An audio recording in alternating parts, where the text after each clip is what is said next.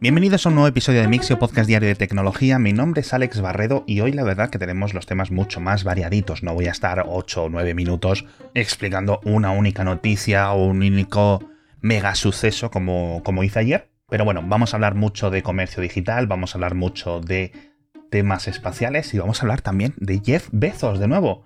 Pero antes, Hoy me gustaría agradecer a José Manuel Tobar, que se apuntó a Patreon hace poco. Muchísimas gracias, José Manuel. No voy a decir tu dirección de correo, pero me hace muchísima gracia tu dirección de correo. Así que tienes mis dieces y mi agradecimiento por apuntarte en patreon.com barra mixio.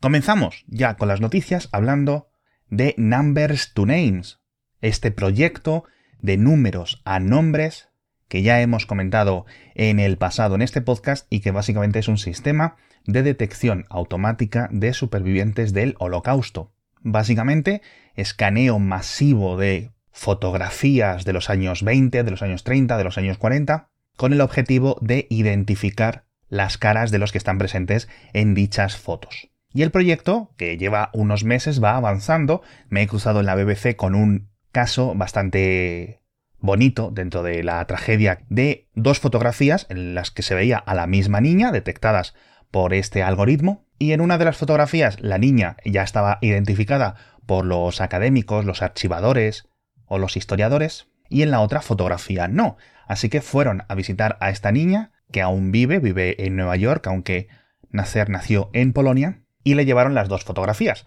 La gracia de este proyecto es que combina todo este potencial algorítmico para encontrar las personas, pero una vez que tengas a una persona que aún viva y que es capaz de decirte, oye, pues mira, este que no tienes identificado es mi tío, o era mi primo, o era quien sea. Con lo cual, añades muchos más puntos, muchas más caras que previamente estaban desconocidas y que puede ir desbloqueándose de esta forma. No sé muy bien qué tipo de progresión matemática tiene cada cara descubierta, cada cara identificada, pero en este caso fue capaz de identificar a tres personas más, a un amigo, a una tía y a otra persona más, con lo cual esto ahora retroalimenta el algoritmo y puede expandir mucho más la búsqueda. Es un proyecto muy, muy, muy bonito que ojalá hubiera llegado hace 20, 30 o 40 años, pero que al final eh, el software capaz de hacerlo, pues lamentablemente no estaba disponible.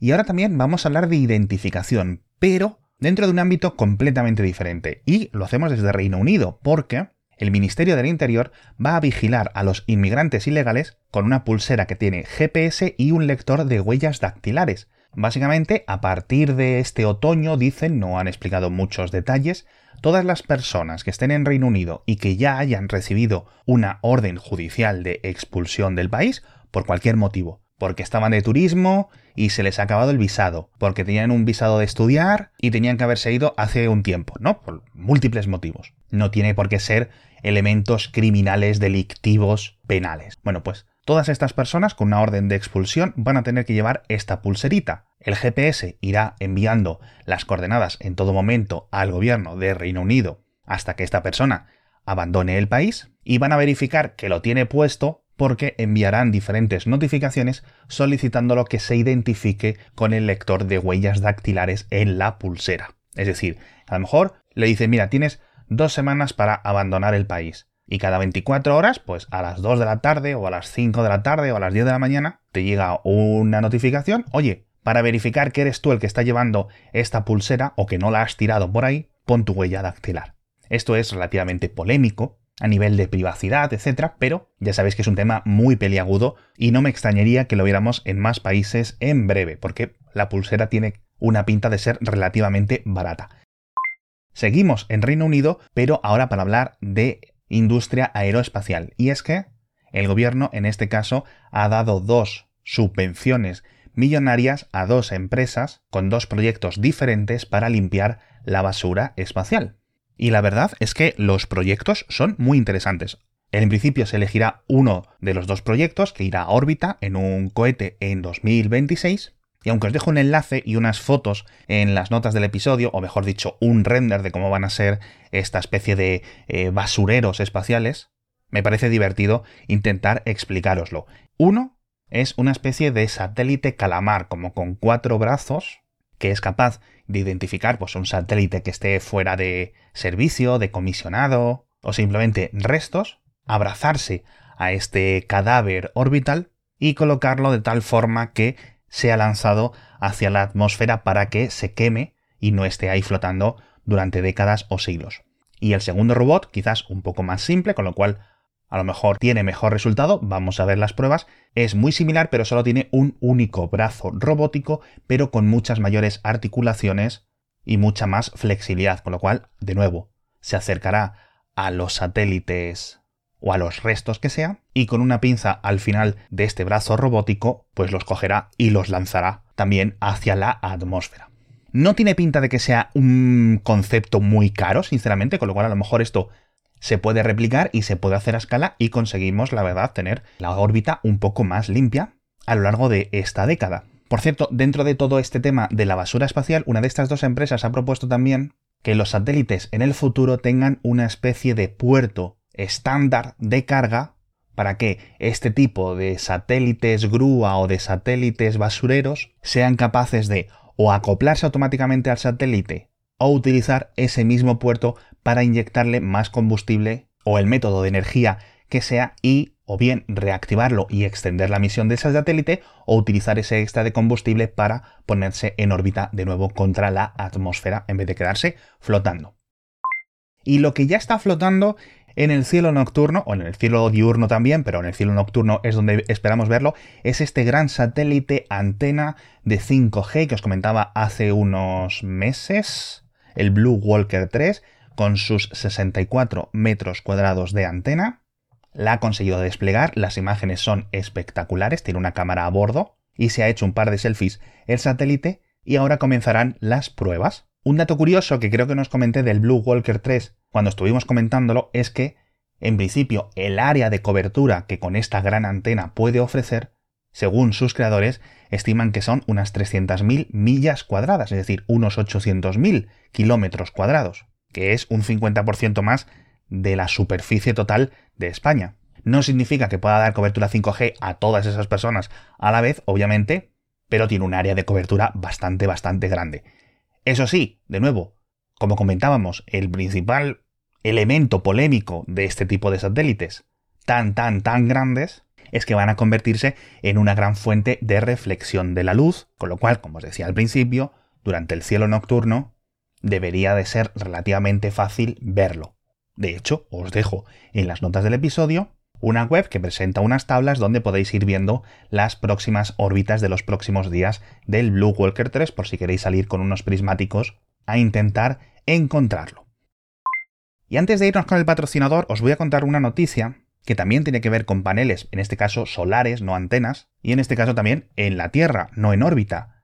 Y es que un nuevo estudio afirma que la tecnología actual de paneles solares es mucho mejor de lo que se pensaba y que van a poder estar operativos unos 40 o 50 años, lo cual es muy buenas noticias porque, en general, los estimados previos de la tecnología de paneles fotovoltaicos actuales era de unos 25 años, así que si pueden estar casi el doble de años funcionando a un ritmo o con una eficiencia suficiente, pues significa que vas a tener mucho más retorno de inversión con el mismo panel y que sobre todo pues no vamos a tener que ir deshaciéndonos de ellos cada 20 o 25 años creando toneladas de residuos. Así que la verdad es que si se confirma esto va a ser una de las grandes noticias a nivel de energías renovables de los últimos años, sinceramente.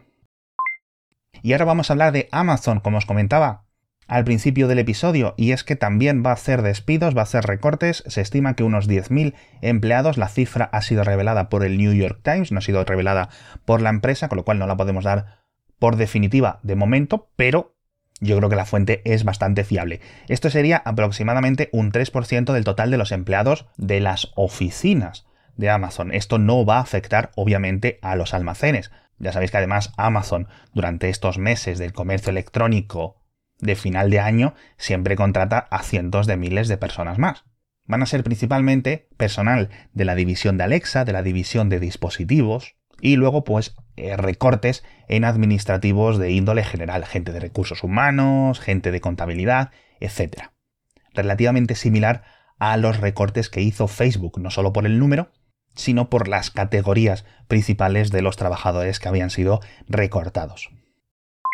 Y hablando de Amazon, ahora ya no es su director ejecutivo, Jeff Bezos, pero seguiría siendo siempre su fundador, sorprendía a todo el mundo con una noticia y es que dice que va a donar toda su fortuna antes de morir.